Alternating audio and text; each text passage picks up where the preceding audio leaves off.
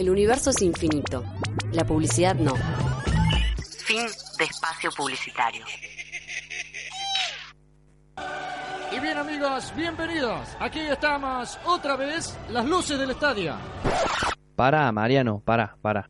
¿No estás cansado de escuchar siempre lo mismo? Siempre lo mismo, siempre lo mismo. Las luces del estadio. El deportivo de Radio Revés. Lunes y viernes de 17 a 19.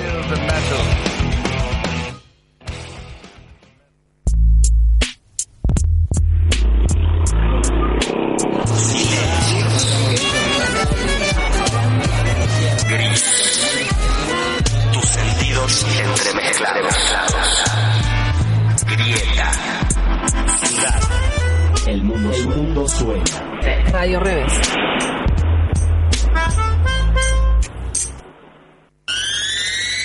Panorama Revés, segunda edición. Producido por los estudiantes del segundo y cuarto año de producción radiofónica de la Escuela de Ciencias de la Información. De lunes a viernes a las 12 y a las 19 por Radio Revés.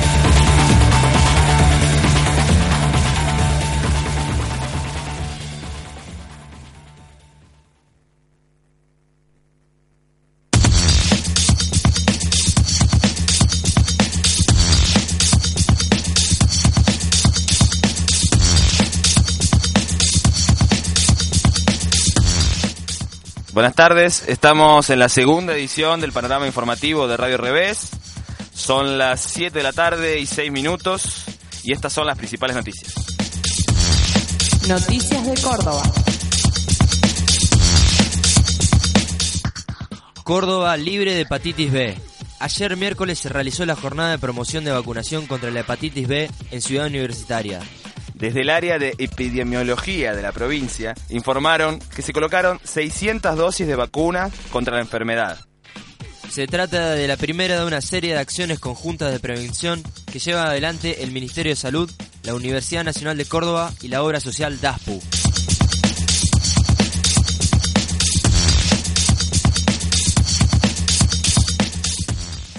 Nuevos cortes de EPEC. Mañana viernes, la empresa provincial de energía realizará trabajos de mantenimiento de la red. Las zonas que se verán afectadas durante la mañana serán Barrio Mercantil, de los Químicos, Doctor Remo Copelo, Solares de Argüello, Huocra y Villa Cornú. Por su parte, los barrios Argüello Norte, Autódromo, Nuevo Argüello y Barrio Mercantil tendrán cortes de luz más cerca del mediodía.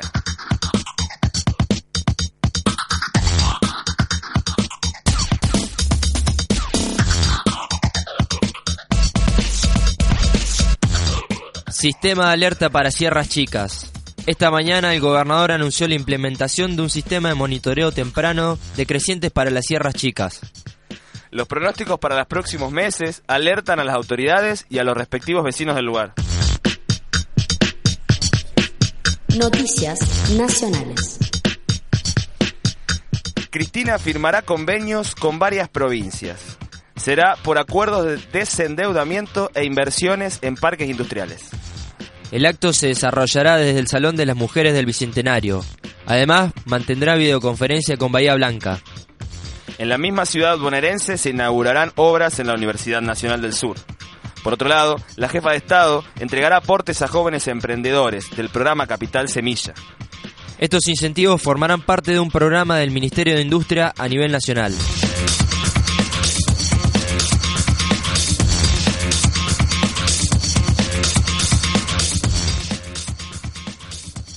La fraternidad levantó el paro.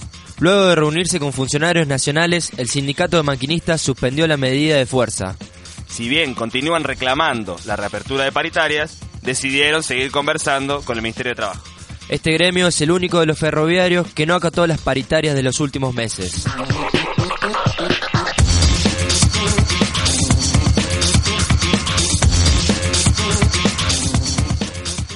Scioli firmó un decreto de emergencia agropecuaria.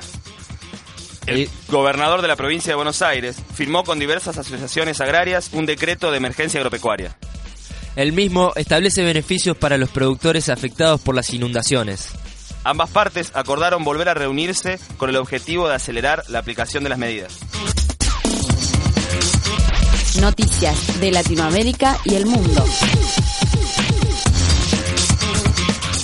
Grecia se quedó sin presidente. El primer ministro griego Alexis Tsipras anunció su renuncia en el día de hoy. Además, convocó elecciones anticipadas para que el pueblo griego decida sobre su futuro. Las condiciones impuestas por los acreedores externos para pagar la deuda fueron uno de los detonantes para la salida del mandatario. Cuando el gobierno heleno aceptó las condiciones de sus acreedores, los habitantes de, de Grecia salieron a mostrar su disconformidad.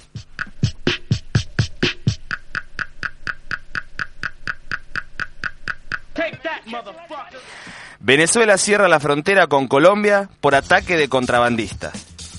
Tres efectivos de la Fuerza Armada Bolivariana y un civil fueron heridos por delincuentes.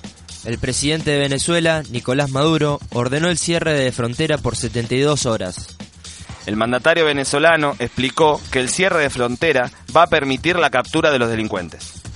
El contrabando es una actividad muy frecuente entre estos dos países por las grandes ganancias que deja esto. Deportes.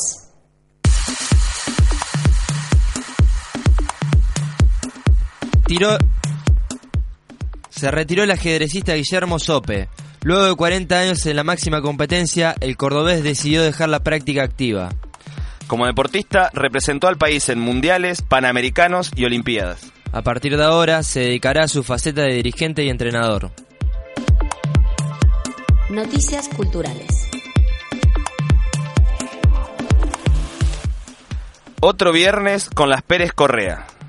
Con momentos de reflexión, conciencia y muchas risas, el dúo de payasas continuará mañana con su ciclo de humor. Tendrá lugar en el vecindario, ubicado en Marcelo T. de Alvear al 835. El espectáculo denominado Todas Chotas contará con la participación del periodista Mareno Sarabia. Dicho ciclo se presentará todos los viernes de agosto a las 22 con entrada a la gorra.